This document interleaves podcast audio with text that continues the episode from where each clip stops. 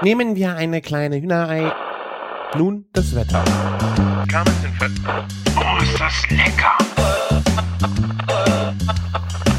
Küchenfunk. Herzlich willkommen zu einer neuen Folge Küchenfunk. Ich bin der Christian von Küchenjunge.com und äh, ich habe heute einen besonderen Gast, der auch schon mal in der Sendung war. Es war Folge 29. Stell dich vor.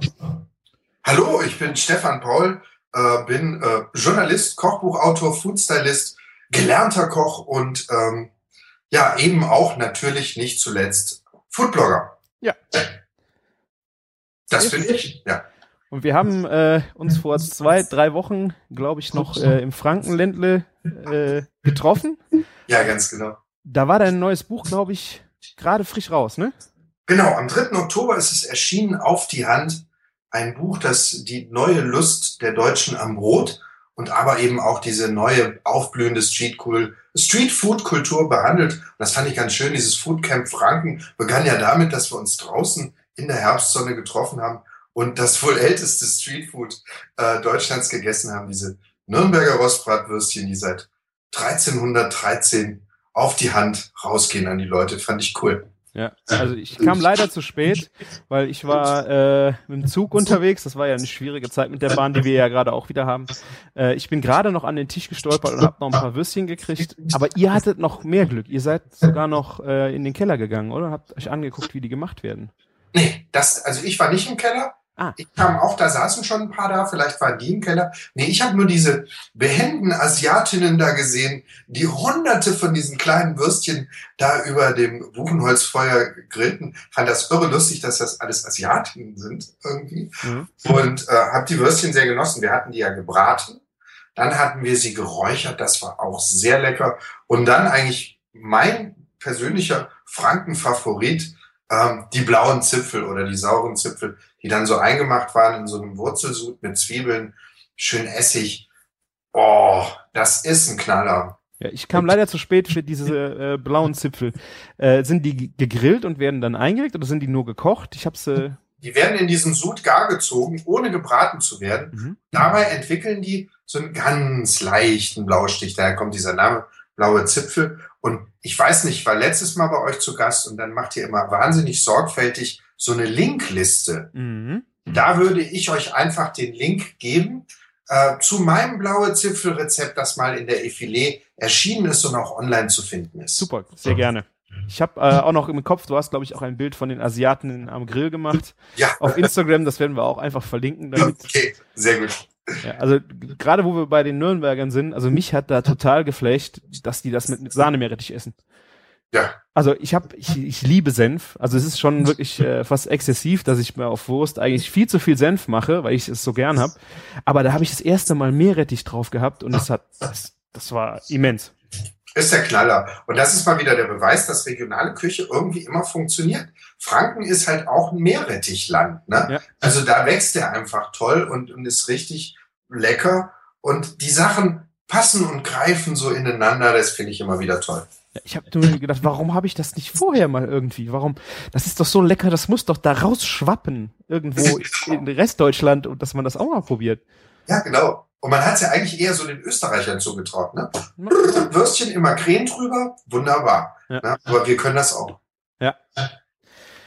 Ja, wir haben äh, angefangen über das Buch zu sprechen. Ähm, wir haben auch, glaube ich, im Bus uns ein bisschen über, unter, drüber unterhalten, wie wir Ja. äh, auf dem Weg zu irgendeiner weiteren schönen Session waren. Äh, erzähl mal ein bisschen was darüber. Wie kam es dazu, dass du dieses Buch schreiben wolltest? Auf die Hand ist eigentlich entstanden, als ich bemerkte, 2013 entdeckten die Deutschen ihre Liebe zum Brot wieder, zum guten Brot. Wir sind da ja nicht verwöhnt vom Bäckerhandwerk in den letzten Jahren und Jahrzehnten und da ging das plötzlich los. Ähm, Im Netz gab es plötzlich Blogger, machten Brotbackwettbewerbe und das schwappte dann auch äh, wie immer so ein bisschen in die Gesellschaft rein. Lutz Geißler vom Plötzblog war da eine sehr treibende Kraft. Der macht das seit 100 Jahren in, in höchster Vollendung. Seine, seine Brotbackrezepte in seinem Plötzblog zeigt er die. Äh, mittlerweile gibt er auch Kurse und er hat eben dann tatsächlich 2013, äh, wie wir heute wissen, äh, den Bestseller zu diesem, zu dieser neuen Lust der Deutschen am Brot geschrieben. Nämlich das Brotbackbuch ist im Ulmer Verlag im vergangenen Jahr erschienen. Und äh, es geht um natürliches Brot. Ähm, tolle Sache, aber dann stand ich 2013 auf der Frankfurter Buchmesse und sah diese, diese Welle von Brotbackbüchern unterschiedlichster Qualität und dachte, hm, spannend, aber jemand muss sich um den Belag kümmern. Und ich bin ein miserabler Bäcker, deswegen war das ein äh, kurzer Weg zum Belag. Dann habe ich nachgedacht, was kann man machen? Und sehr schnell bin ich dann in meinem Konzept.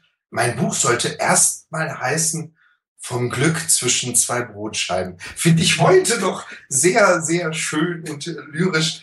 Aber dann kam mir Streetfood dazwischen, denn ich hatte Lust, äh, mein Kochbuch so zu gestalten, mein nächstes, dass es eben nicht eine reine Erzählsammlung ist, sondern ich bin der Meinung, Kochbücher müssen menscheln, da müssen Macher rein. Ich finde mittlerweile den Weg zum Teller spannender als das Foto vom fertigen Teller. Ja. Und mit diesem Konzept, also Streetfood und alte Brotkultur, also Abendbrot, Smörebrot, diese ganzen Klassiker miteinander zu kombinieren, bin ich durch die Verlage und zwar von oben nach unten, vom absoluten Lieblingsverlag immer weiter runter und überall wurde mir gesagt, Stefan, Stulle und Burger und Sandwich, also das ist ja eine schwierige Mischung. Mhm. Wollen wir nicht zusammen ein Burgerbuch machen? Und ich so, nee, wollen wir nicht. Weil Burger war eigentlich schon am Laufen und auch dieses Jahr auf der Frankfurter Buchmesse. Es stapeln sich die Burgerbücher und wir waren letztendlich die ersten und einzigen mit einem Streetfood-Buch und dann auch gleich so einem richtig dicken 1,2 Kilo alles drin. Geil. Ja. So, aber der Weg dahin war lang. Ich habe dann ähm, Gott sei Dank Daniela Haug für die Idee gewinnen können und zwar sofort. Daniela und ich, wir sind schon viele Jahre befreundet, äh, unsere Partner auch. Also das ist eine wirklich gewachsene Freundschaft. Zusammengearbeitet haben wir noch nie. Und dann habe ich Daniela von dieser Idee erzählt, die hat das in 3,6 Sekunden begriffen.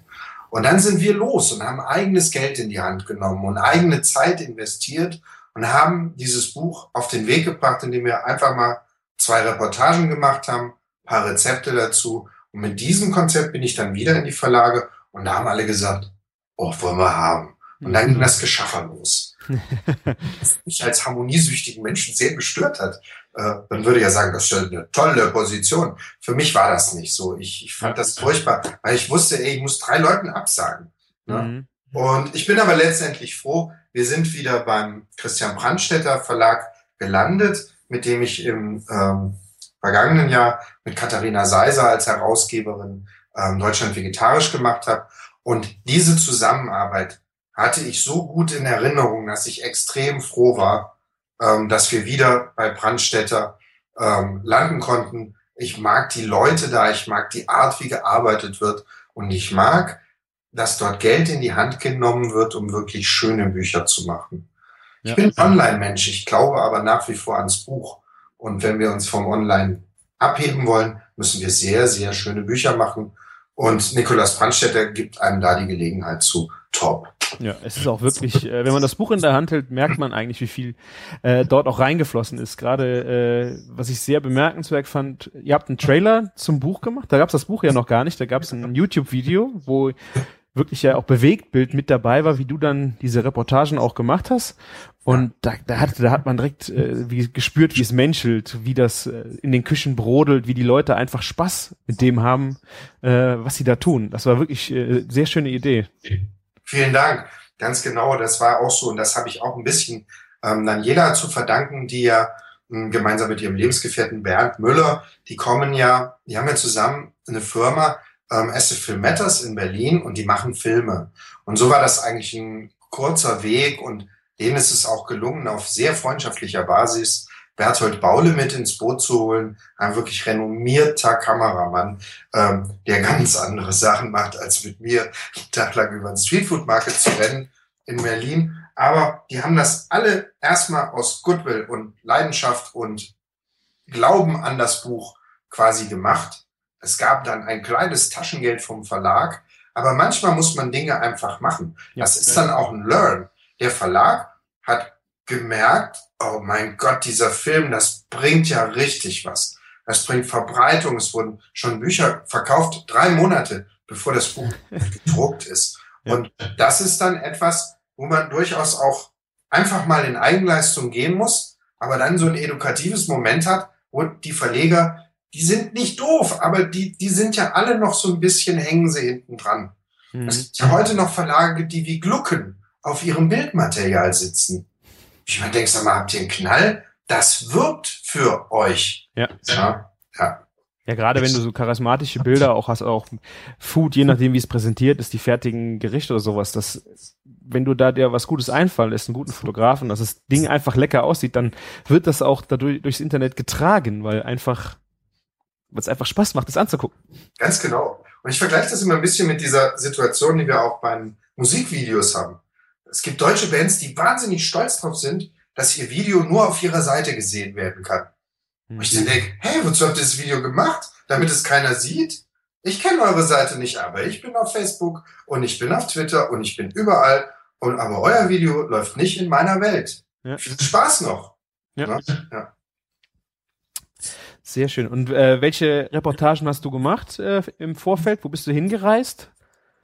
Wir sind gar nicht so viel gereist, weil unser Thema Streetfood in Deutschland ist ein zartes Pflänzchen. Und wir haben eine Menge spannende Leute, Biografien und Macher gefunden in der Markthalle 9 in Kreuzberg. Mhm. Das ist so das Nest, das ist die Basis irgendwie. Also da passiert's und da ist es passiert und langsam erst äh, wächst dieses zarte Pflänzchen. Wir waren in Düsseldorf ähm, bei Orhan, koch dich türkisch. Mhm. Ähm, mittlerweile auch echt ein, ein heißer Laden irgendwie. Ähm, die haben jetzt gerade durch Crowdfunding ihr zweites ähm, Türkisch-Kochbuch gemacht und Orhan ist echt ein Man with a Mission. Der bringt einfach den Deutschen das äh, Türkisch Kochen bei, finde ich super. Und den wollte ich unbedingt im Buch haben, sind wir nach Düsseldorf gefahren und weil es ja Streetfood ist und er dann nur so einen kleinen Laden hat, also einen hübschen, also ein Ladenlokal, aber da wird eben nicht jetzt äh, so unbedingt äh, auf der Straße gegrillt, haben wir genau das gemacht. Wir sind los, haben zusammen eingekauft, haben dann einen Grill gekauft, tatsächlich an dem Tag. Seine Frau Orchide ist los, hat den Grill besorgt und Holzkohle. Und dann haben wir diesen Grill bei ihm vor in Düsseldorf Flingern auf den Bürgersteig gestellt und haben Köfte Eckmeck gegrillt wie die Großen. Und wir hatten so einen Erfolg damit. Es gab sofort, bildete sich eine Schlange vor diesem Grill. Alle wollten unsere Köfte Eggback mitnehmen. Wir hätten sofort ein Business draus machen können. Ja. Oh. In Hamburg habe ich natürlich meinen alten Freund Oliver Triffig reingenommen, der Oh ja. das Restaurant Triffig macht. Ähm, nicht, weil er mein alter Freund ist, sondern weil er etwas Spektakuläres gemacht hat Ja. in dieser Streetfood-Szene. Und das wollte ich unbedingt erzählen. Der war eingeladen zu einem, zu einem Burger Clash nach London. Und da sollte er ähm, einen, einen deutschen Burger bringen. Äh, was ist ein Burger? Was ist ein Burger Clash? Das ist, da treffen sich, äh, da treffen sich Menschen, Köche aus verschiedenen Nationen auf Einladung und präsentieren da ihre Burger. Okay. Also das ist ganz, ganz wunderbar. Und ich habe Oliver damals begleitet, das war im Oktober 2012. Da war er eingeladen beim Burger Monday. Mhm. Und äh, der Veranstalter, warte, ich muss den Namen kurz nachgucken. Der, genau, Daniel Young, der ist äh, Gastrokritiker und Kochbuchautor und liebt Burger. Der lädt diese Köche immer ein. Cool. Ich bin dann mit Olli nach London äh, mitgeflogen. Seine Frau war noch mit dabei und ähm, wir haben ihn da alle unterstützt, denn Daniel Young verlangte von ihm to make the Hamburg Hamburger. Mach doch mal einen Hamburg Hamburger. Das führt uns auch direkt zur Geschichte des Hamburgers. Das war eine schlaue Idee von Daniel Young. Und ähm, Oliver hat dann lange darüber nachgedacht, über dieses Thema und ist dann zu einer spektakulären Lösung gekommen. Und wenn ihr die Möglichkeit habt, diesen Burger irgendwo zu essen, und das wird demnächst wieder in Olivers Restaurant der Fall sein, bestellt das. Das ist der Hammer. Er hat das Lapskaus, ein Essen, das niemand mag. Nicht mal die Seeleute damals. Lapskaus, dieser Brei aus Kartoffeln mit ähm, Corned Beef, Ei, einer, einem eingelegten Hering, einer Gewürzgurke. Diesen rosa Brei hat er zu einem Burger werden lassen, der seinesgleichen sucht. Achtung, Freunde, jetzt kommt's. Der Burger, selbst gebacken, frisch, fluffig, äh, so eine Art Brioche-Teig ist die Basis. Dazu Oh, mir läuft das Wasser im Mund. ein, ein, ein, natürlich ein fetter Burger Patty aus bestem Rindfleisch, ähm, grob fein gewolft im Verhältnis 2 zu, äh, 2 zu 1. Ähm, selber durchgelassen, nur mit Salz gewürzt natürlich. Ähm, auf diesem Bann dann schnell gepickelte Beete, rote Beete. Er hatte nämlich das Problem, ich fahre ja nicht nach London mit sieben Gläsern rote Beete, mhm. sondern ich muss das da vor Ort machen. Und so kam er auf diese Idee, rote Beete extrem schnell zu pickeln. Also roh fein hobeln und dann mit diesem heißen Würzsud übergießen und einfach stehen lassen. Das ist der Knaller, denn die Dinger haben einen wunderbaren Biss und trotzdem das Aroma einer gepickelten Beete. So, die gibt's da drauf. Dann nächster Geniestreich Räucherschalotten-Mayonnaise. Du gehst auf die Knie. Der räuchert Schalotten ist eine Riesensauerei, wenn man es zu Hause macht aber führt zum Erfolg und die püriert er dann in eine Mayonnaise rein. Du möchtest nichts anderes mehr, auch zu Muscheln zum Beispiel. Jetzt ist wieder Muschelzeit. Räucherschalotten, Mayonnaise und Muscheln ist zum wahnsinnig werden gut. So, was war noch? Genau. Und da das Ganze noch getoppt mit einem äh, Wachtelei. Und ich hoffe, ich habe jetzt nichts vergessen. Das war der Hamburg-Hamburger. Und den Hering, den Hering hat er. Äh Heringssalsa. Siehst du, ich habe doch was vergessen. hat er eine Heringssalsa gemacht, fein gehackten Hering, bisschen lecker mit Gürkchen und Zwiebelchen und so. Und die Londoner, er war damals im Pub, das hieß The Draft House, direkt an der Themse, an der berühmten Brücke. Und ähm, da kamen zweimal 40 Londoner, um diesen Burger zu essen. Also der Burger Monday ist wirklich auch immer in Sekundenschnelle äh, ausverkauft, wenn der angekündigt wird vom Veranstalter auf Facebook, ist das eigentlich in drei Minuten ist Schluss. Die Leute gehen dahin, egal was kommt. So, und bei Olli, der hatte also zwei Goes a 40 Leuten. Und die Londoner waren happy, aber was ist mit diesem Heringspickel? Hm, not comfortable. Und dann haben die das probiert und dann sind sie ausgeflippt. Also Oliver hat Standing Ovations bekommen. Ich kriege heute noch Gänsehaut, wenn ich da dran denke und ich bin total dankbar, dass ich dabei sein konnte. Auch in der Küche. Es gibt auf Nutri Culinary ähm, eine Reportage von diesem Abend mit vielen Fotos. Äh, also das kann man nachvollziehen im Netz auf Nutri Culinary. Da gibt's diese Geschichte auch in äh, Bild und Schrift von mir nochmal nacherzählt. Cool. Und diese, diese Veranstaltung, dieser Burger Monday, der brachte ihn dann im vergangenen Jahr zum London Burger Bash. Das war dann wirklich Heavy Metal. Da treten Leute gegeneinander an. Okay. Und da hat er irgendwie auch die Show gerissen bei, ähm, ich glaube, wie viel war es? 6 Grad plus.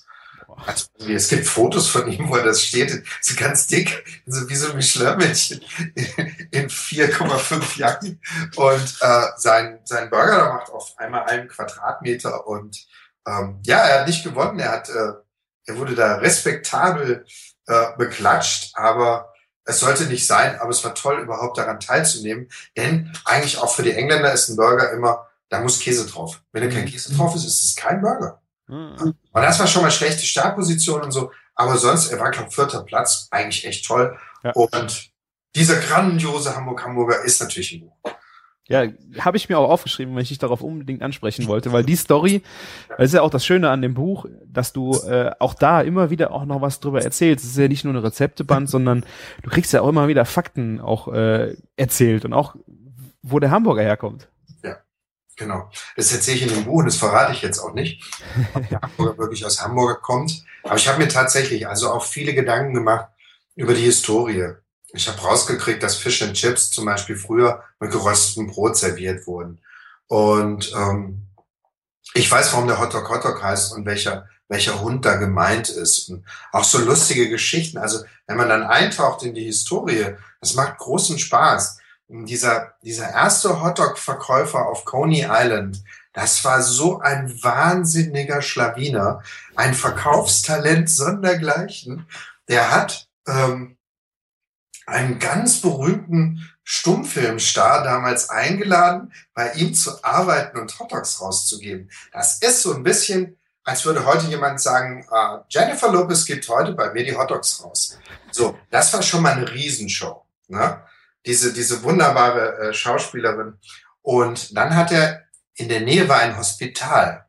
Und dann hat er Studenten angeheuert, hat die in Arztkittel gesteckt und die mussten immer vor seinem Stand Hotdogs essen. Er hat die bezahlt, dass sie einen Arztkittel und Hotdogs essen und die Bevölkerung dachte, oh, die Ärzte vom Hospital gehen da sogar essen. Hm, das muss ja gut sein. wow. Toller Typ und solche Geschichten machen einfach Spaß zu erzählen. Und das, was du angesprochen hast, die historischen Sachen, finde ich auch sehr wichtig. Ich hatte Bock, ein Thema mal komplett zu erzählen. Und ich freue mich tierisch und da bin ich wahnsinnig stolz drauf, dass das mit dem Buch gelungen ist. Ja. Hoffe ich jedenfalls. Ja, auf jeden Fall. Also das war auch das, was mich so ein bisschen das Buch an meinen Nachttisch hat legen lassen, weil ich dann einfach da immer wieder auch sowas nachlesen will. Äh, ich lese das gerade auf Facebook. Die Leute schreiben, ich, heute ist Sonntag, ich gehe jetzt aufs Sofa und lese Stefans Buch. Das macht mich gerade im Moment extrem glücklich, denn es ist ein Kochbuch, was die da lesen. Toll. Ja, ja aber es ist, halt, es ist irgendwie mehr, dadurch, ja. weil du willst dich nicht hinsetzen und nur Rezepte lesen. Ja. Und genau. die Infos da drin sind einfach dann das A und O, dass es noch da oben drauf kommt. Ganz genau so. Und dann eben also diese Biografien von diesen 15 Makern, die wir im Buch haben. Das sind so spannende Lebensgeschichten. Das zieht sich übrigens wie ein roter Faden durch diese ganze Streetfood-Kultur. Diese Leute, die da in den Foodtrucks und Garküchen und auf den Foodmärkten ihre Sachen servieren, das sind Menschen, die haben schon eine Vita hinter sich. Das sind allesamt Quereinsteiger, ganz, ganz wenige Gastronomen.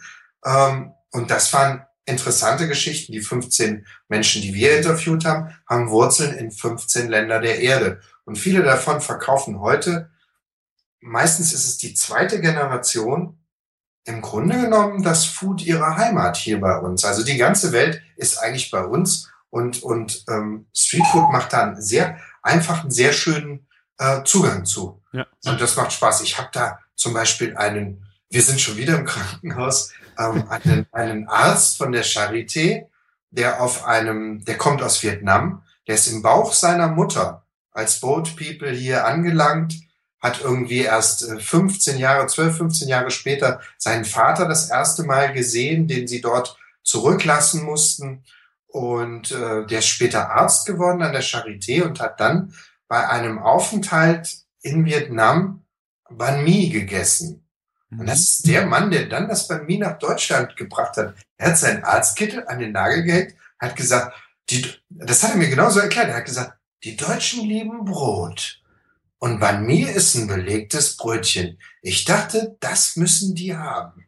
So, und das ist das Coco Ban Mi in, in, in, in Berlin. Das ist ein fest installierter Laden ähm, am Rosenthaler Platz. Und Ban Mis sind dort köstlich, super authentisch, extrem frisch. Und also ich liebe Banh Mi. Ich weiß auch noch nicht, warum es noch nicht überall in Deutschland gibt. Das ist so toll mit diesem äh, geschmorten, gebratenen Fleisch, dem vielen frischen, in Streifen geschnittenen Gemüse, ordentlich Koriander drauf, frische Chilis, jeder nach seinem Schärfegeschmack. Es ist eine ganze Mahlzeit, die sehr glücklich macht. Ja. Also äh, das ist die, die zweite, das zweite Gericht, das ich mir aus dem Buch rausgeschrieben habe, über das wir nicht vorher drüber gesprochen haben. Wenn das jetzt das dritte Mal passiert, gibst du einen aus. Okay. Auf jeden Fall. das ist echt gut. Nee, die sind mir auch echt aufgefallen. Also allein von der Optik her. Äh, was ist, kannst du was mehr zu dem Brot sagen? Ja, das Brot ist, und, und das ist es in meinem Buch nicht.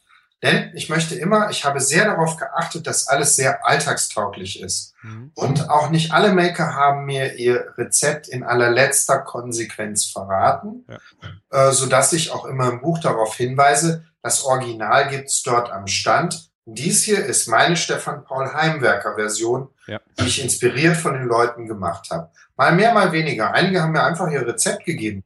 Alberto, Alfredo Seroni zum Beispiel, der Bäckermeister der Markthalle 9, ein bezaubernder italienischer Bäckermeister, auch Quereinsteiger, der hat mir sein Burgerbahn-Rezept verraten. Ich denke, was ist denn hier los? Ich sag, kannst du doch nicht machen. Sagte, doch, warum? Hey, ich habe keine Geheimnisse, alles gut, nimm mit. Ich dachte, ich bin.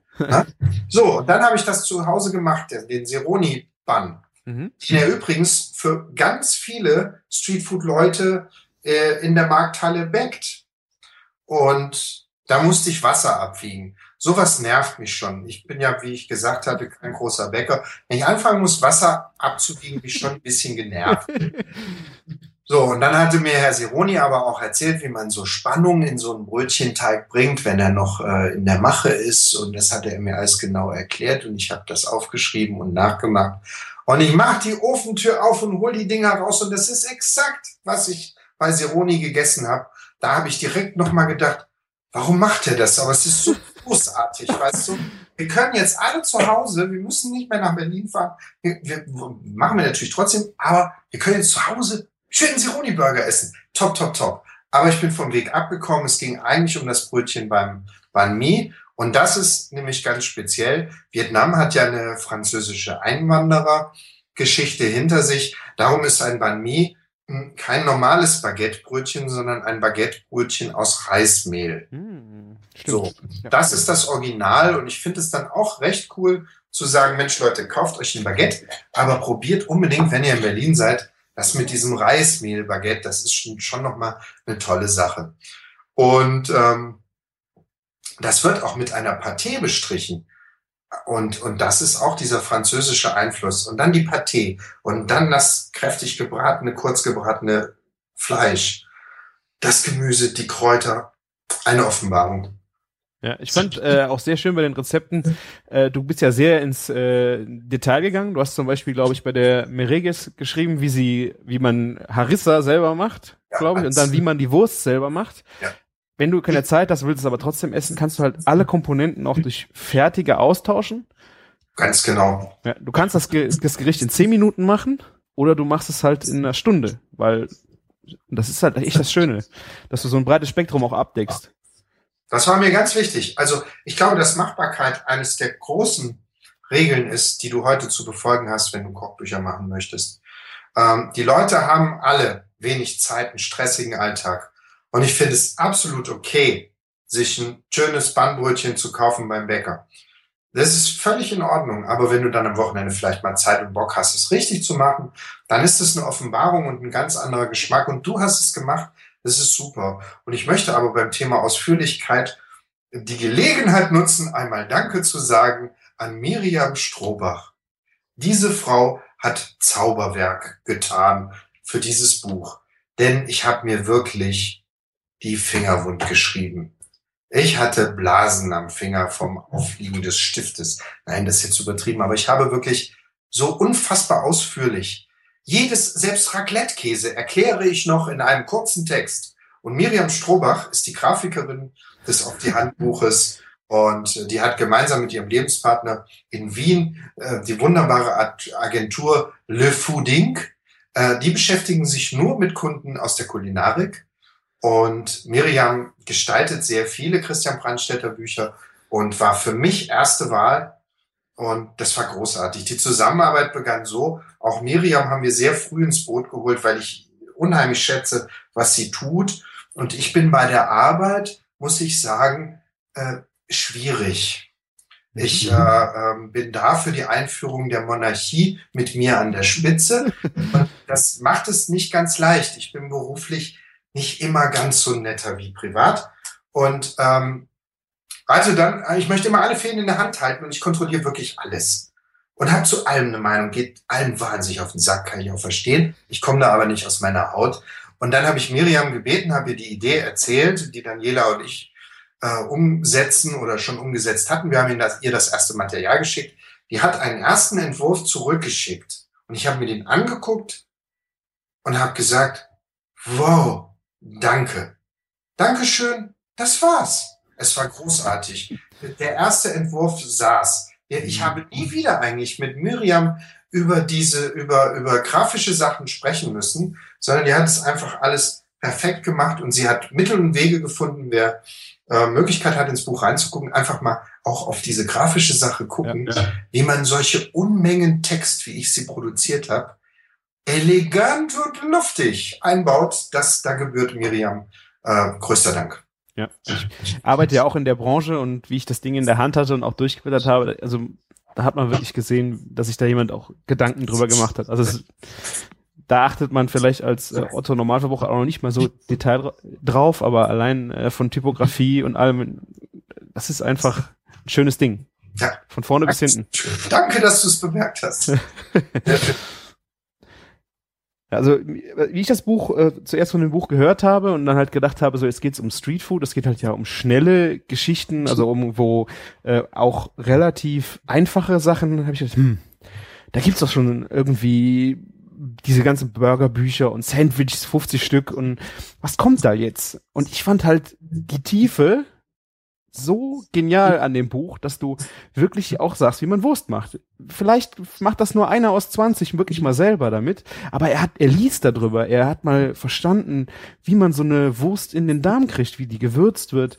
Ähm, allein das, das Wissen zu vermitteln, fand ich dann genial und on top kam dann halt noch, dass du diese Standard, Standards, zum Beispiel jetzt ähm, Lamajun oder sowas, du hast immer irgendwo noch einen Kniff dran, wo du dann denkst, ah, ach so, genau, das, das macht's geiler. Ja, das freut mich sehr. Das ist auch so. Mir sind auch nicht nur diese Neuentwicklungen aus dem Streetfood-Bereich am Herzen gelegen, sondern ganz besonders dann auch die Klassiker. Als wir dann ins Studio gegangen sind und die klassischen Foodfotos gemacht haben und die Klassiker der auf die Handküche, nenne ich es mal, fotografiert und ich bearbeitet habe als Koch, ähm, da war mir das sehr wichtig. Also ein Beispiel, ich finde halt einfach, wir dürfen den Hotdog nicht Ikea überlassen. Ja. Und ein gut gemachter Hotdog mit, mit einer tollen Wurst, ähm, schnell gepickelter, frischer, frischer Gurke, ähm, die ich dann auch so nach Ollis Art so gepickelt habe.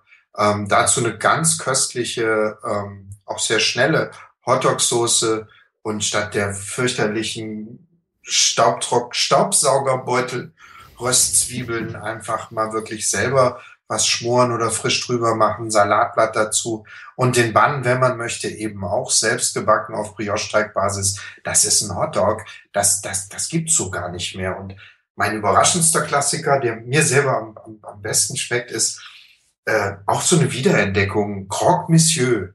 Mhm. Ähm, ich glaube, den letzten habe ich in Frankreich gegessen ähm, im Urlaub und da war ich irgendwie in der siebten Klasse oder so. Und also Croque Monsieur ist nichts, was man eigentlich glaubt haben zu wollen oder man denkt, das ist halt ein Toast mit Käse und Schinken und irgendwas drumrum. Tatsächlich wird er ja mit einer Bechamel gemacht. Also die, die Brotscheiben sind mit Bechamel getränkt. Und wenn man als Deutscher mal sein Aber gegen Bechamel äh, überwunden hat und dann diese feine Weißwein-Bechamel macht, die ich ja dafür kreiert habe und einen wirklich würzigen Gruyère-Käse nimmt, äh, einen Knochenschinken und das dann in dieser schäumenden Butter ausweckt, das ist eine solche Köstlichkeit. Äh, ich freue mich, dass ich das wieder an Land gezogen habe, ja. sozusagen. Ja. Da kriegt man echt Hunger, Hunger wenn man jetzt so macht. Ich habe zum Glück äh, eben schon noch was gegessen, bevor wir angefangen haben. Und ich habe auch gedacht, so, wenn wir jetzt miteinander reden, äh, werde ich doch einfach noch ein Gericht äh, aus dem Buch machen. Äh, ja. wir hat, meine Frau hatte noch Besuch und äh, sie isst nicht gern Fleisch, also der Besuch. Und habe ich gedacht, komm, guckst du mal, was da schnell das so geht. Und ich habe mich äh, in den Riesenpilzburger äh, eingearbeitet, würde ich sagen. Aus dem Muse in Berlin, genau. Ja. ja. Äh, die, diese Pilze, diese riesigen habe ich schon mal, ich glaube, die fette Kuh in Köln hatte auch so einen vegetarischen Burger, wo halt auch dieser Pilz eigentlich, ich weiß nicht genau, was dann drum, drum und dran kam, aber ähm, ich fand das Konzept Pilz als Patty-Ersatz äh, gute Idee, weil die Würze ist, ist grandios ähm, und die Zubereitung top. Super, das freut mich sehr. Also gerade die, die Rezepte der Kollegen, da freue ich mich immer besonders, wenn es gut geklappt hat. Ich habe die natürlich auch alle nochmal zu Hause nachgekocht so. Und ähm, ja, wir waren jetzt gerade auch im News auf der auf der Premiere-Tournee. War in Berlin, war unsere Station eben das News und es hatte auch wieder super köstlich geschmeckt da. Also die können echt was. Ja. Also ich habe äh, äh, im Gemüseladen versucht, diesen Pilz zu kriegen. Also es ist bei uns ja. jetzt hier am Land nicht äh, so ganz so einfach. Ich habe Portobello-Pilz gesagt und die wussten erstmal, ja. Es ist im Grunde, es ist ein, ein Creme-Champignon, ich glaube ein äh, Egerling. Ja, ganz genau. Ja, also damit kommt man, glaube ich, weiter im Gemüseladen, wenn man fragen muss. Und ich habe, glaube ich, heute 16 von diesen großen Pilzen, weil ich muss die Kiste kaufen. das tut mir sehr leid. Nee, also der Pilz ist echt der Knaller. Das, das ist wirklich, weil der so dick ist, so fleischig. Und dann diese Zubereitungsart, wo dann diese Knoblauchbutter im Backofen dann wirklich in diesen Pilz ja, reinsinkt. Ja, ja, ja, sehr geil. Ja. Also es war der Knall. Wir hatten äh, eine andere Freundin war auch da, die am liebsten Steak isst, also Medium Steak von morgens bis abends. Und wie sie hörte, dass wir vegetarischen Burger machen, war die äh, so, oh nee, das ich komme nicht. Nee, so schlimm war es nicht, aber sie hatten gegessen und sagt, die war begeistert davon. Also Super. Freut mich sehr, echt. Also es ist toll. ich habe die Variante dann auch gemacht mit äh, Cheddar-Käse und geschmorten Zwiebeln. Boah, Weil das ich ein Programm. ja, ich habe halt gerne äh, auch Käse auf dem Burger. Ich finde nicht, ich finde es nicht äh, Pflicht für einen Burger, aber äh, einen schönen Cheddar äh, habe ich immer schon mal gerne auf so einem Ding. Super geil, auf jeden Fall. Ja. Der Martin wollte heute Abend auch noch dabei sein. Ähm, der hat es nur vom Job her nicht geschafft. Ich meine, er hätte auch aus deinem Buch was gekocht. Äh, wir müssen ihn wahrscheinlich dann nachher nochmal fragen. einen geilen neuen Job, habe ich gehört, ne? Genau. Der hat jetzt am Samstag in der fetten Kuh angefangen. Yes! Ja, da kommt zusammen, was zusammen gehört. Ja, Und- finde ich auch. Ich war noch nicht in der fetten Kuh, ich gebe es ehrlich zu, aber ich werde nachsetzen, ich schwöre. Musst du. Ja, mache ich gerne. Machen wir zusammen. Du warst aber Pizza essen in Köln, ne? Ich war Pizza essen in Köln, ja. Was sagst du zu der Pizza? Ja, das war ja also dieser legendäre Laden, in dem, wo ich bei euch gehört hatte. Bei euch habe ich das nämlich gehört. Da hattet ihr eine Sendung, da war, glaube Thorsten Goffin zu Gast. Genau. Ihr habt euch über die Entstehungsgeschichte erzählt. Äh, Thorsten Schöneich. Ich liebte besonders die Stelle, an der Thorsten Schöneich in Ermangelung eines wirklich heißen Haushaltsofen die Eisen, äh, die Eisenscharniere, die sich eigentlich einklicken, wenn du Pyrolyse machst. Ja. Also wenn der Ofen sich von selbst reinigt, verschließt sich aus Sicherheitsgründen der Ofen mit zwei so Eisenfingern.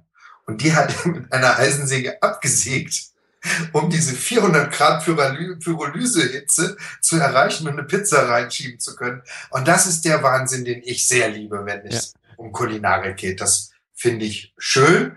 Und ich habe mich riesig gefreut, endlich in dem Laden zu sein, diese legendäre Pizza zu schmecken. Mittlerweile ist das ja ein Ofen, den die aus Italien quasi hochgeschleppt haben. Ähm, müssen nicht mehr die Pyrolysehaken absägen.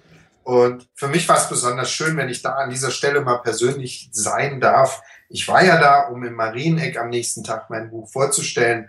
Und dass sich an diesem Pizzaabend so unfassbar viele Kölner Foodblogger und Foodies eingefunden haben, das hat mich wahnsinnig gefreut. Das war der schönste Auftakt, den man sich wünschen kann. Ich fühlte mich so willkommen in Köln. Mhm. Es war, war wirklich schön.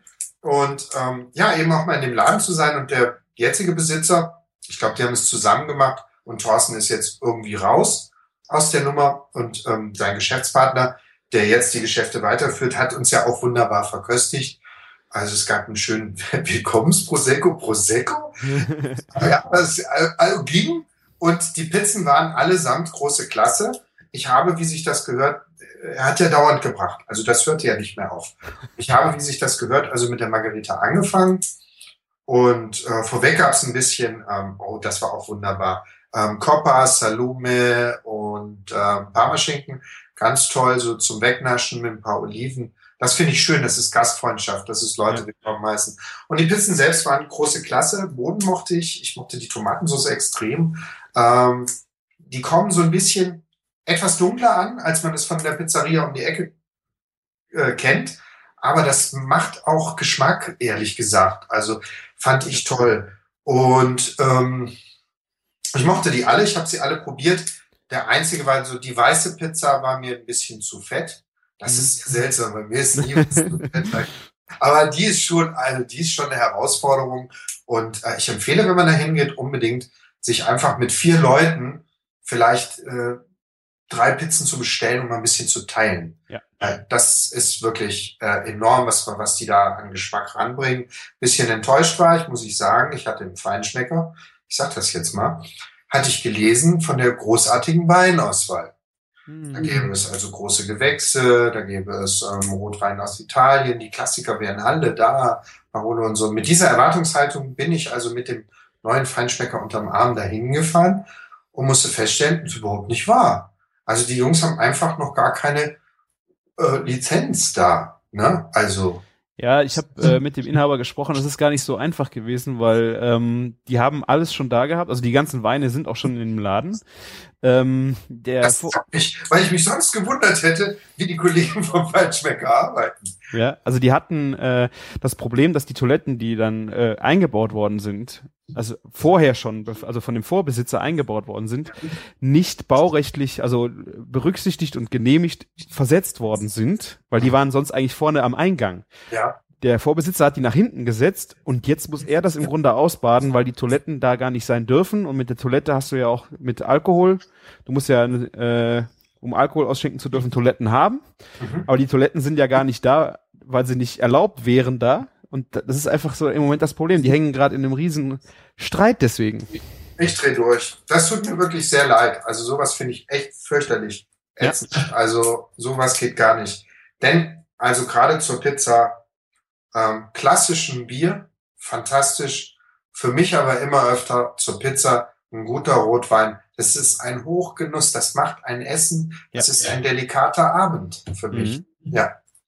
Und wie fandst du denn äh, die Margarita so als, also ich, ich habe sehr wenig Margarita in den letzten Jahren gegessen und das war die erste, die dann so, äh, wie auch der Inhaber sagte, da, da verstehst du das Konzept. Hast du das Gefühl auch? Ja, total. Also ähm, die Margarita ist eine Herausforderung, denn sie besteht tatsächlich aus Teig, Soße, Käse und wenn man will noch 2,5 Basilikumblättchen. Mehr ist das nicht. Darum muss jede Komponente absolut stimmen. Ähm, und die haben da den besten Mozzarella. Ähm, die haben da eine tolle Tomatensauce, nochmal Chapeau. Und vor allen Dingen haben sie diese geruhten und gereiften Teige. Mhm. Und ähm, ohne da jetzt eine Werbeshow für mein Buch draus zu machen, diesen geruhten, gereiften Teig habe ich natürlich auch ins Buch mit reingenommen, ähm, weil ich einfach finde, das ist eine Weiterentwicklung beziehungsweise auch ein Wieder, eine Wiederentdeckung des Pizzateiges, wie er meiner Ansicht mal war. Als ich mhm. jung war, schmeckten Pizzen immer, also auf keinen Fall nach Mehl, aber immer hatten die auch so eine leichte, feine Säure. Mhm. Also Säure, das darf man jetzt nicht überbewerten, aber wer, wer, wer, wer diesen Teig mal geschmeckt hat, weiß, was ich meine. Und das war damals ganz selbstverständlich in jeder Pizzeria in den 70er Jahren war dieser Teig. Und als ich das erste Mal für mich zu Hause damals noch fürs Effilé-Magazin ähm, das erste Mal eine gereiften Pizzateig zu Hause gemacht habe und nach drei Tagen, ich habe ihn drei Tage ziehen lassen, die erste Pizza gemacht habe, war das wie ein Flashback. Aha, das war's. Der, das muss reifen. Das machte damals diesen Geschmack aus. Großartig. Und wo es natürlich dann doch scheitert im Hausgebrauch, ist diese geringe Hitze im Ofen. Und es müssen jetzt nicht alle die Pyrolysehaken absägen. ähm, es hilft schon ein Pizzastein und ein gereifter Pizzateig, äh, um einfach ein echt Top-Ergebnis zu Hause auch zu kriegen. Ja, also ich bin auch nicht so der große Bäcker und äh, ich habe auch mit der Zeit einfach gelernt, also gerade bei Teig, Ruhe ist echt, Ruhe und Zeit ist unheimlich wichtig. Und äh, man kann keinen Pizzateig in einer halben Stunde machen.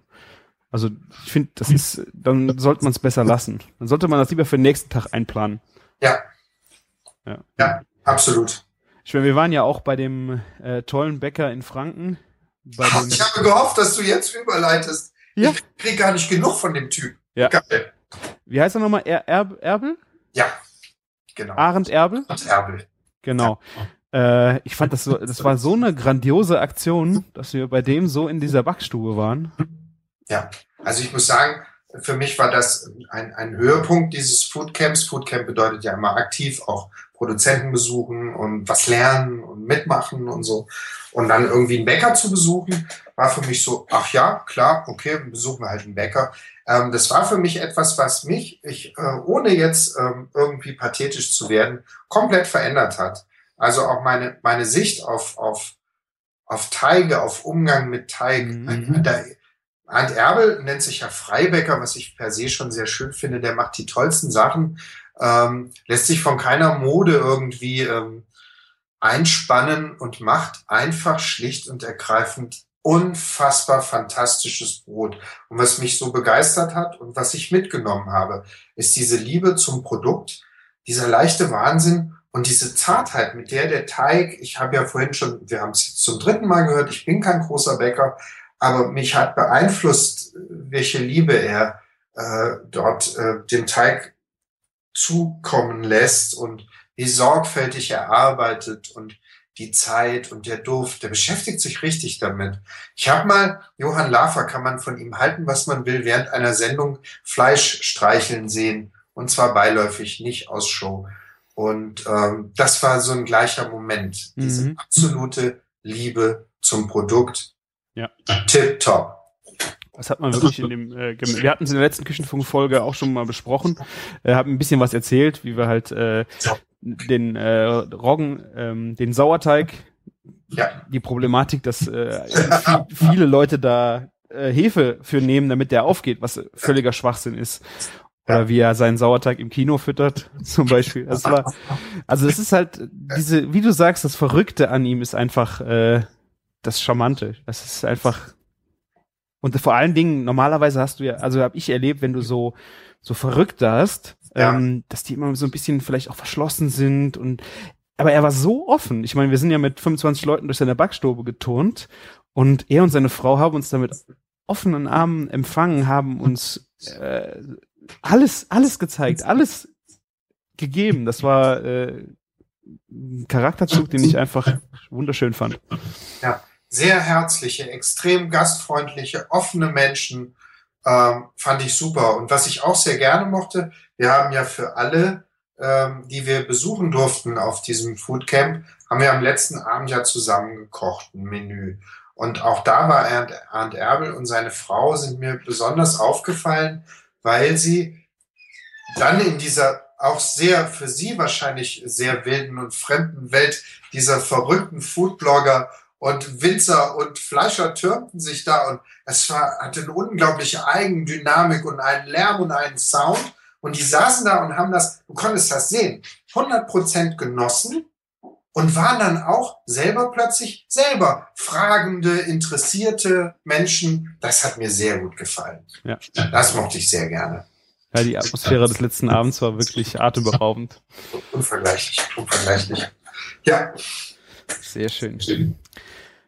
Ähm, und wie wir dann äh, in Nürnberg, hast du dich ja auch nochmal äh, zeitweise abgeseilt äh, und bist noch auf den Food Truck Roundup ja. äh, gehetzt. Äh, ich, wir waren derzeit äh, bei Wickel Stumpf äh, auf dem Weingut. Sehr schön. Äh, hast du, glaube ich, verpasst, ne? Habe ich äh, verpasst, aber nur in Maßen. Denn ich habe eben dieses auf die Handbuch gemacht. Das ist jetzt eben das Buch zum, zum wirklich zur zarten Pflanze Street Food. Und mir war das ganz wichtig. Ich wollte unbedingt, ähm, ich kenne mich nicht aus mit Wein, ich bin Weinenthusiast, mhm. ich bin super interessiert, aber ich habe diesen Ausflug geopfert, weil ich unbedingt zum Food Truck Roundup wollte. Denn das ist derzeit aktuell mein Thema. Ja. Und ähm, es ist ja mit dem Buch nicht getan, sondern was wir uns vorgenommen haben und was bislang auch extrem gut läuft, wir haben gesagt, wir wollen diese Geschichte weitererzählen. Darum haben wir eben den auf die Hand, auf die Hand net den Blog zum Buch gemacht. Da hat der Verleger auch nochmal Geld in die Hand genommen und wirklich was Schönes gebaut mit, mit der gleichen CI des Buches und so. Und äh, wir haben auch auf Facebook eine Seite eingerichtet, Street Food Germany. Und auf diesen beiden Portalen, also im Blog und auf Street Food Germany, erzählen wir die Geschichte weiter, denn es geht erst richtig los. Und ich wusste, wenn ich in Franken bin, ich möchte die Menschen vom Food Truck Roundup kennenlernen, die Macher. Die sind nämlich unglaublich rege. Ich möchte über die berichten und das haben wir dann auch getan. Das gibt's dann auf die, unseren Bericht gibt's eben auch dort eben auf die Hand Blog zum Nachlesen. Es war ein großer Glücksfall, dass ich äh, Daniela dabei hatte. So sind die Fotos auch sehr angemessen geworden dem Thema. Und ich hatte eine große Frage, warum zum Teufel gibt es so ein Nest an Food Trucks, ausgerechnet in Franken. Mhm. Und wir sind da hingefahren und wir sind, wie immer, diese Street Food Community, das sind, ist ein warmherziger Verein. Das kann man nicht anders sagen. Wir sind super toll willkommen geheißen worden. Es wurden gleich gemeinsame Pläne für die Zukunft geschmiedet, wie man sich gegenseitig supporten kann und so. Das ist eine ganz wunderbare Szene, ähm, fast schon hippiesk, aber sehr, sehr zielgerichtet. Also das ist schon im Hier und Heute das Ganze. Aber man hat Bock, was zusammen zu machen. Ja. Also wir hatten das Pech, wir sind dann auch noch da aufgeschlagen, ich glaube äh, um halb fünf und äh, wir hatten dann ja glaube ich nur noch 20 Minuten, dann sollten wir auch schon weiter und es war so äh, voll, dass wir auch leider nirgendwo was probieren konnten. Also ich hätte es so gerne das eine oder andere äh, irgendwo mal aufgenommen, so einfach auch mal über den Tresen gucken, aber das waren überall Schlangen, überall Leute, also wir hatten, das fand ich ein bisschen schade, dass wir dann davon nicht so viel mitbekommen konnten. Ja, das ist, aber das ist auch wirklich ein Irrsinn und das kann man an dieser Stelle einfach nur allen mal empfehlen. Wenn, jetzt gibt's ja langsam so ein paar Foodmärkte außerhalb von Berlin. Also es gibt jetzt zum Beispiel in Hamburg gibt's jetzt auch den Street Food Thursday, sehr unregelmäßig noch. Also man muss echt noch, der ist nicht jedes Mal und der ist vor allen Dingen zurzeit noch auf, auf Heimatsuche, also immer an einem anderen Ort. In Köln gab's äh, einen ersten Food Market. Die Schlange vor der Tür war zwei Kilometer lang. Es hat ein, ein, ein, ein Film, ein Filmemacher von RTL hat einfach mal diese zwei Kilometer Beine abgefilmt. Das heißt, es explodiert wirklich das Thema. Das Interesse ist riesig. Und wenn man auf den Food Market geht, einfach wirklich früh losgehen, pünktlich da sein, dann kann man alles noch genießen. Und manchmal gibt's aber auch Burger, da lohnt sich eine Stunde anzustehen. Ja. ich glaube, in Köln ist doch jetzt bald wieder eins. Äh, Ende November, das Street Food Festival. Genau. 29. 30. November. Äh, steht nicht dabei, wo? Jack in the Box. Ich habe keine Ahnung, wo das ist, aber ja, ich habe vielleicht vor, das auch nochmal äh, in Angriff zu nehmen. So weit ist es ja nicht nach Köln. Nee, mach das mal. Also es ist wirklich super, super spannend. Sehr schön. Was hast du denn, äh, hast du Neues mitgenommen von diesem äh, Food Truck Roundup? Hast du irgendwas gesehen, was dich besonders geflecht hat? Ja, ja, ja, absolut. Ähm, die machen da so, sie machen da so ein Heimatweckle. Das ist wirklich toll. Also super. Was ich sehr mag, ist, dass diese, dass diese amerikanische Kultur jetzt komplett vereinnahmt und auch zum Teil eben einfach auf regional runtergebrochen wird. Und die hatten da einen Foodtruck, der heißt, äh, oh, die Franken werden mich jetzt hauen, wenn ich es falsch ausspreche. Goat. Goat. Also so ist es quasi fränkisch für gut. Und äh, da haben die so ein Heimatweckle, das war wirklich sensationell. Denn was gibt's in Franken? Da gibt's natürlich dieses wunderbare Schäufele. Schäufele-Fleisch, gell, schön geschmort, äh, frisch vom Knochen. Und das machen die dann so Pulled Pork-Style auf diesen Bann. Und dann kommt da drauf äh, Scheibe Kloß. Also so, so wirklich eine Scheibe Kartoffelkloß. Und darauf kann man dann wahlweise noch haben ähm, Sauerkraut oder Rotkraut. Und man denkt sich so, hm, was wird's wohl werden? Es ist ein Knaller, es ist eine super Köstlichkeit. Hast du das probiert? Ich habe, na, selbstverständlich. Das war, das war wirklich ein, ein köstliches Teil. Ganz, ganz super. Und gleiches hatte ich dann auch noch mal in München während der Tour war ich in einem Laden in München, der nennt sich Hamburgerei. Mhm. Toller Laden, empfehle ich hiermit wärmstens. Ähm, mir hat schon gefallen, ich komme da rein und die Köche tragen äh, blütenweiße Koch äh, Kochjacken. Das hat mir schon beeindruckt. Ich mag sowas. Also ich mag Stil irgendwie. So und die haben da eine tolle Auswahl an Burger und die haben ein Ding, das heißt der Bayer. So, und wenn du den Bayer bestellst, bekommst du einen Burger-Bun, der aber mh, mit Lauge behandelt ist. Also so wie ein Laugenbrezel oder ein Laugenbrötchen. Es ist und bleibt der außen knusprige, innen fluffige Hamburger Bun. Die haben den aber quasi lackiert mit Lauge und mit Lauge gebacken. Da kriegt er natürlich einen ganz eigenen Geschmack. Äh, ich fand das schon mal toll, dass sie nicht einfach ein Laugenbrötchen nehmen, sondern sich echt damit beschäftigen. Und der wird belegt, der wird bestrichen mit Orbatste. Das ist so eine Creme aus Butter, Camembert, Paprika. äh, Kümmel, Paprika, genau. Alles mischen und musen. Und diese Creme wurde da drauf gestrichen. Darauf gab es ein feistes Stück wunderbaren Rinder, Bio-Burger, Fleisch, ordentlichen Klops drauf. Und dann hatten sie da noch ähm, Radieschen mit, Sprossen, Senf. Oh, und das war eine Köstlichkeit. Also sehr, sehr geil. In der Hamburgerei der Bayer. Top. Geile Idee. Ja, ja. Müssen wir jedes Bundesland eigentlich mal dazu auffordern, Leute, macht mal euren Classic Regionalburger. Ja, ich hatte das jetzt, äh, wie ich im Urlaub war. Ich war in Frankreich und auch in Spanien dieses Jahr. Äh, jeweils sehr kurz. Und irgendwie hat's mich da auch gejuckt. In äh, Frankreich habe ich auch, wollte ich einen Burger machen, aber der zur Region passt. Ja, Also irgendwas, was ich da gefunden habe. Also äh, war auf meinem Burger äh, Foie Gras, Trüffel, war für die, war, war Provence, war Provence. Ja? ja. Dazu ein geiles Glas Rosé. Es war, das war echt der Knall, besser wurde es aber in Spanien, da waren wir bei Valencia und da haben die äh, so äh, Markthallen. Also es, es, Ja. in großen Städten habe ich gedacht, ist das so? Aber das war Denia, also ein Ja. ganz kleines, relativ kleines Örtchen. Da war eine Markthalle. Da waren 15 Bauern drin. Äh, da waren noch mal so viele Fleischer. Alle mit, speziell. Da hing war ein Fleischer, der hatte nur zwei Meter Theke.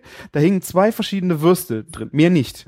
Also die, wirklich also Sehr geil. total genial. Wir haben da eingekauft. Da habe ich dann äh, Soprasada gekauft. Und damit habe ich dann auch einen Burger gemacht. Also Super. das, das nochmal auf den Bann gestrichen, dann ein bisschen Manchego drauf, äh, eine Aioli dazu und dann, das, das ist einfach, Tipptopp, tipptopp. Also super. Das können wir denen verkaufen. ja, ich finde das gut, wenn man sich, äh, wenn man in diese äh, Region kommt und guckt einfach mal, was ist jetzt so das, was ist typisch für diese Region und nimmt sich das einfach mal und klopft einfach mal auf den Burger drauf.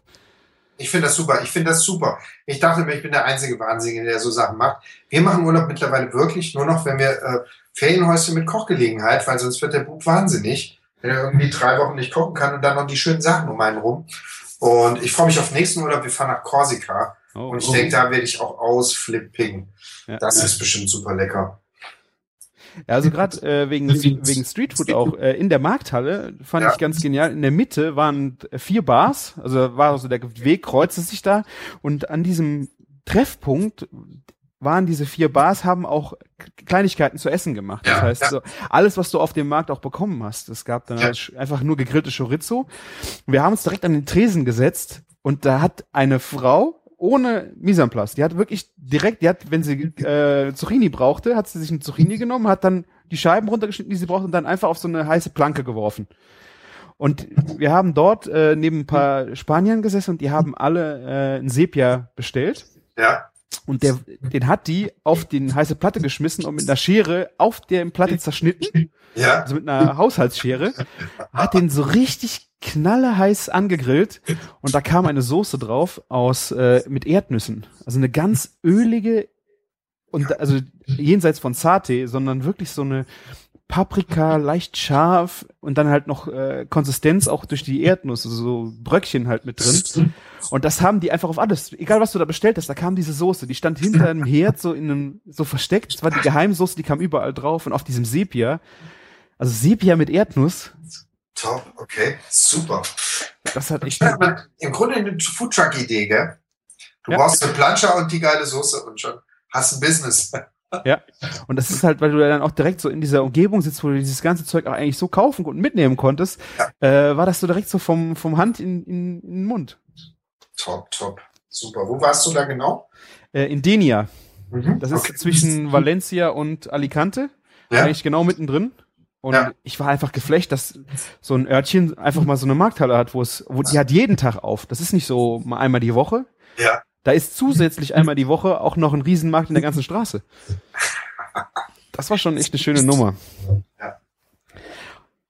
Nochmal kurz zurück zum äh, deine Buchvorstellung in Köln. Da hast du ja im Marieneck, äh, ich, du sagtest mal, das ist auch die einzige Location, wo du selber dann auch bei der Buchvorstellung auch mitkochst. Das hast du ja, Ja. beim Vegetarisch schon gemacht, äh, von einem Jahr. Wie war das jetzt für dich? Was, erzähl mal ein bisschen, was hast du, was gab's zu essen? Ah, Das war super für mich. Also tatsächlich ist Köln echt mittlerweile irgendwie wie nach Hause kommen. Das liegt am Marieneck und es liegt vor allem an äh, dem Betreiber Marco Kramer, der halt wirklich schon sehr früh an mich geglaubt hat oder mir sein Vertrauen geschenkt hat, sagen wir mal so. Ich kam da an vor, wann war das? 2009 kam ich da angehühnert bei Marco mit meinem ersten Erzählband Monsieur der Hummer und ich. Und ähm, damals habe ich ihn einfach gefragt, Mensch, ich habe hier Kurzgeschichten mit was zu essen dahinter.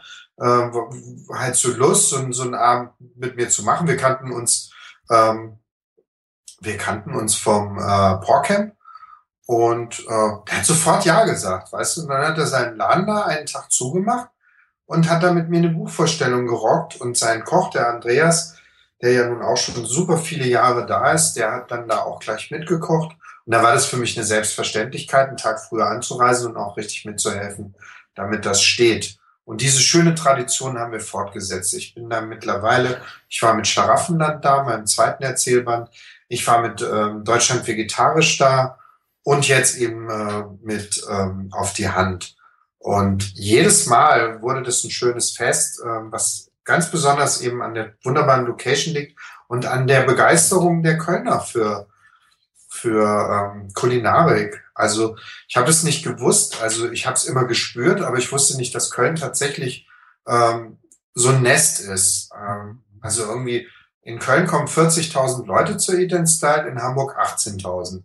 Das sind so Zahlen, die mal so ein bisschen aufzeigen, wo der Hase langläuft. Ne? Mhm. Und in Köln ist natürlich auch ein Foodbloggerinnen- und Foodblogger-Nest und ähm, das sind auch mittlerweile lange Seilschaften und so kommt das eigentlich, dass Köln auch immer in fünf Minuten ausverkauft ist oder naja, sagen wir einen Tag oder zwei, aber allerhöchstens, ehrlich gesagt. Ja. Und das ist wunderschön. Dafür kann ich mich nur bedanken. Äh, für die Treue von Marco und Andreas und aber auch für die Treue der Foodblogger. Die kommen. Und, und es ist immer ein Riesenhallo und macht einfach super Spaß. Und wir haben ein bisschen, diesmal war das sehr schwierig, denn wir haben gesagt, so ein Streetfood-Buch, ähm, das verlangt eigentlich nicht nach einem gesetzten Essen, sondern nach einer Party. Und da haben diese sechs Städte, in denen wir waren, sehr unterschiedlich, sind die damit umgegangen und haben darauf reagiert. Und da war auch wieder so, dass es halt im Marieneck irgendwie, ja, da gab es sechs verschiedene Sachen zu probieren. Die haben wir alle zusammen gekocht und gebacken und ähm, insbesondere Andreas ist da sehr stark in Vorleistung gegangen. Er hat schon am ersten Tag angefangen, am zweiten bin ich dann dazugekommen. Super.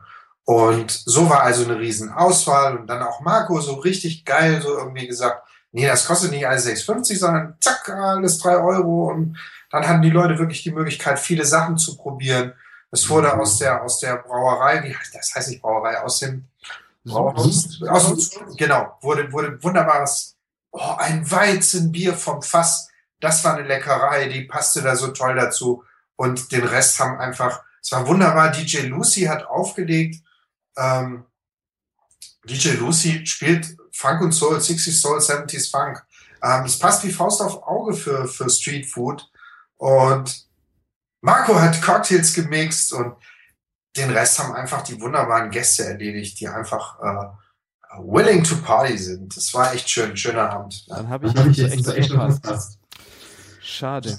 Ja, obwohl du bist ja auch ein treuer, treuer Besucher, ne? Also das muss man ja schon sagen. Ich bin auch gerne Marineck, weil die Atmosphäre da ist wirklich äh, grandios. Auch die offene Küche, man kann mit reingucken. Äh, man, das ist einfach auch ein gutes Feeling, wenn du da bist. Und alles voll Ruhe die, den Köchen, du siehst, wie, wie Spaß die an der Arbeit haben. Wenn die anrichten, kannst du mit der Kamera da hinlaufen. Und es sind genug Verrückte da, die mit der Kamera mitlaufen, dass du nicht der Einzige bist, der da. Das stimmt. Ja. Ja, sehr schön, genau so ist es. Was hat jemand geschrieben? Der Kölner Genussdom oder so? Toll, ja, da läuft was. Da geht echt was. Dann noch eine letzte Frage, weil wir haben in der Sendung immer wieder mal den äh, Fall, dass wir, jeder stellt äh, ein Getränk vor, also jeder hat äh, sein, bringt irgendwas mit, was er während der Sendung trinkt, äh, um das Ganze ein wenig äh, feuchtfröhlicher zu machen. Ich habe dir vorher gesagt, was hast du mitgebracht? Ähm, ich habe, ja, wir haben das ja erst heute Morgen, hast du mir geschrieben, Mensch, und bring mal was zu trinken mit und ich hatte ein bisschen zu tun und bin dann aber noch losgesaust und hatte die große Hoffnung, beim Thema Streetfood natürlich mein Lieblings-Craft-Bier noch mit in die Sendung zu bringen, aber leider bei mir um die Ecke ausverkauft. Äh, heißt von Freude.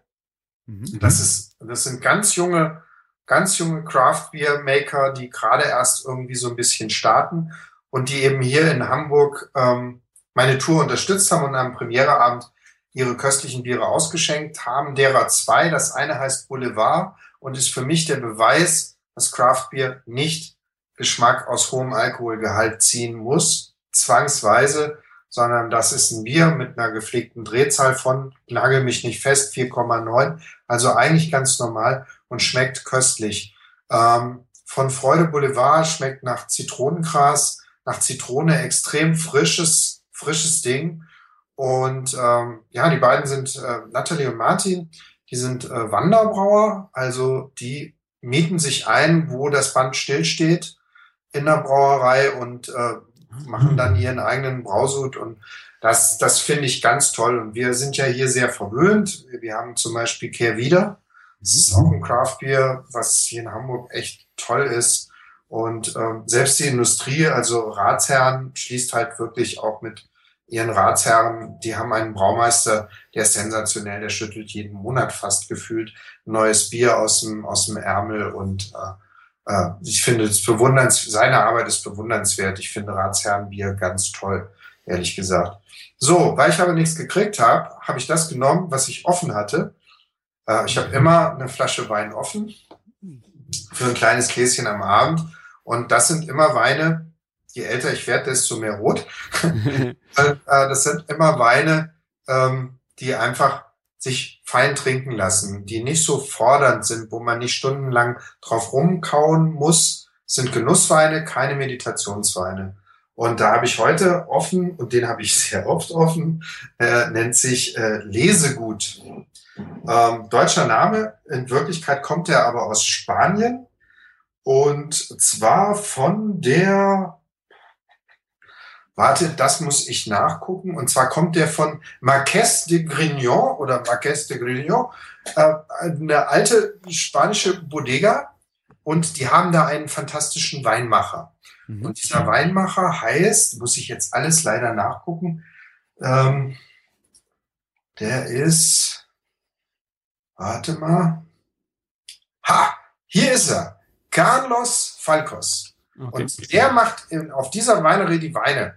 Und Leute, die sich auskennen, die wissen, dass er irgendwie ähm, einen Ritterschlag gekriegt hat von Parker, irgendwie mit 95 Punkten für irgendeinen Wein. Und dieser Lesegut, von dem ich hier spreche, das ist ein Produkt, das wurde für den deutschen Markt kreiert. Mhm. Ähm, was ja erstmal ein bisschen abschreckend ist, oder macht einer was für uns, das ist ja schon ein bisschen schräg. Ne? In diesem Fall hat es sehr gut funktioniert. 50 Prozent Syrah, 25 Petit Verdot, 25 Cabernet Sauvignon. Das ist ein Wein, der schlürft sich weg. Man muss echt so mega vorsichtig sein. Er hat für mich alles, was ein guter, also er hat 14 Volumenprozent. Für mich hat er alles, was ein guter Rotwein haben soll. Er hat Geschmack, er hat Charakter, er überfordert aber nicht. Er hat eine unfassbar tolle Nase, ein großartiges Aromenspiel, klassisch Kirsche, Brombeeren. Tabak, Leder, Minze, Pfeffer ist vielleicht ein Männerwein, aber ist äh, ein Knaller und kostet irgendwie um die acht Euro. Lustig ist die Geschichte, wie ich zu dem gekommen bin. Ich war in der Metro. Ich bin ähm, gerade für meine Fototermine bin ich viel in der Metro, weil ich da halt morgens auf einen Schlag alles kriege. Mhm. Und ähm, gucke immer in der Weinabteilung vorbei und da stand der Lesegut und dann hat er so ein Etikett. Das ist wie beim Optiker mit so schwarzen Zahlen die nach unten hin äh, dünner werden und kleiner, also wie so ein quasi wie so. und irgendwo ist, sind ein paar Zahlen rot und die sagen dir, die verraten dir den Jahrgang. Ich trinke gerade den 2011er. So. Und meine Mutter ist Orthotistin. Das heißt, die kümmert sich um die äh, Therapie bei Schielerkrankungen von Schulkindern im Vorschulalter. Hm. Das ist ja ein langes Ausholen. Der wollte ich eben diesen Wein schenken als Witz.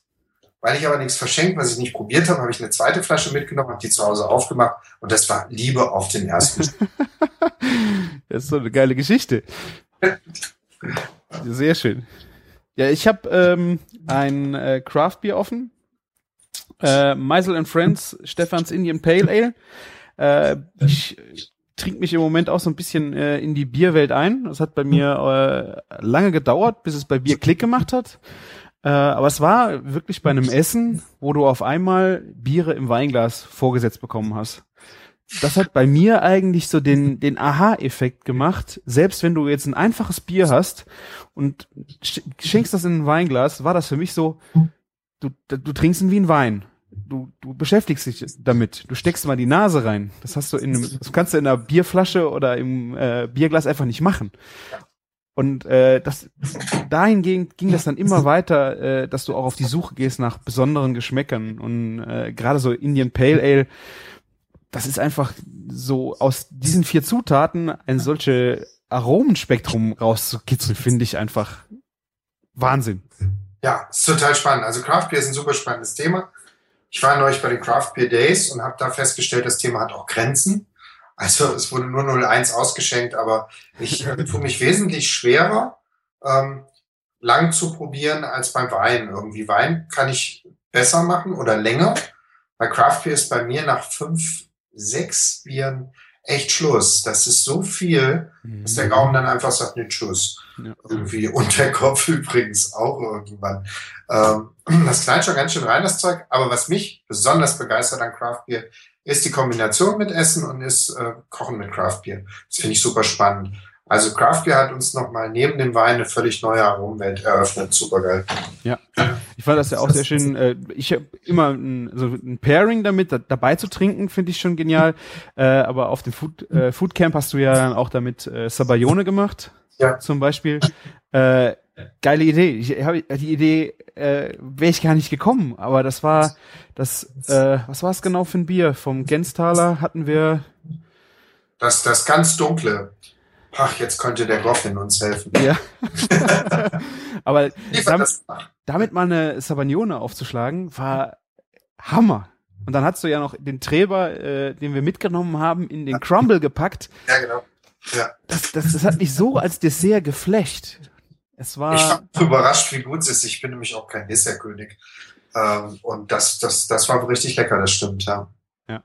Wenige Zutaten, ne? Also es ist echt bloß irgendwie drei, vier Sachen. ja, aber du hast das äh, Knusprige gehabt, du hast äh, das, das Heiße aus dem, aus der Sabagnone, die Süße war aber durch das Bier auch super gefasst. Das war nicht so eine pappig süße Geschichte, sondern das war komplex.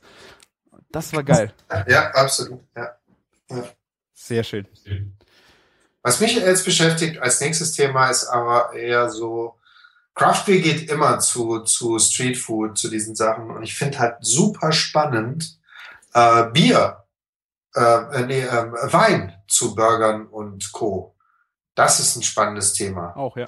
Und ich glaube, wenn man zu deinem äh, Burger mit der, mit der Leber in Frankreich einen Süßwein dazu gestellt hätte, einen Kühl, oh, Auch geil. Auch geil. geht los. Ja. Geht's, ne? Ja. Ja. Also ein Rösti-Burger dann mit einem guten Rotwein serviert und so, wo dann auch noch Speck mit dabei spielt. Ähm, ich stelle mir vor, dass das sehr spannend ist. Und ähm, ich weiß, dass es jetzt die Möglichkeit geben wird, eigentlich erstmals tatsächlich, ähm, der Paul äh, Truczynski, nee, wie sagt man, Trutsch, oh, ich kann Namen nicht. Warte, Trutschkowski. Trutschkowski? Ja. Ja, geil. Also, der Paul jedenfalls von den Weinvibes, der macht die Weinvibes in München erstmals mit in Verbindung mit ähm, Streetfood. Das heißt, da werden Trucks stehen, was ich super geil finde. Und da hat man erstmals die Möglichkeit, eventuell auch angeleitet, ein bisschen mal Wein mit Streetfood auszuprobieren. Das ist eine spannende Nummer. Geile Idee. Ja, finde ich auch. Super. Da kommt noch viel, denke ich. Es ist vor allen Dingen spannend, dass du erstmal bei Streetfood anfängst, du nimmst nicht irgendein Bier, sondern du nimmst halt was Besonderes am Bier. Und wenn du jetzt dann auch die Möglichkeit hast, einen Wein dazu zu trinken, dann du, äh, du hast einen immensen Spektrum, wo du dich halt hinbewegen kannst. Absolut. Sehr schön. Ja, ich glaube, also ich bin, äh, meine Liste ist abgehakt. Du hast äh, kein weiteres Gericht, kein weiteres Geri äh, Gericht äh, genannt. Dadurch äh, habe ich kein Bingo. Aber äh, hast du, möchtest du noch irgendwas loswerden? Hast du noch irgendein was vergessen? Ich glaube nicht. Und wenn, dann fällt es mir morgen ein und dann stelle ich es einfach auf Facebook oder ins Blog. Genau. Toll, vielen Dank für die Einladung. Ich habe mich gefreut, dass wir mal wieder die Gelegenheit hatten. Sehr schön. Ja, war mir auch eine große Freude, weil äh, es macht einfach Spaß, dir zuzuhören. Also äh, die Leute, wie gesagt, hören mich die ganze Zeit und wenn du einfach mal erzählst, das ist einfach schön. Vielen Dank. Danke dir. Und ich hoffe, wir werden äh, beim nächsten Buch wieder hier zusammensitzen können äh, und darüber philosophieren. Sehr, sehr gerne. Und ja, vielen Dank und wir sehen uns. Danke dir. Schönen Abend. Tschüss.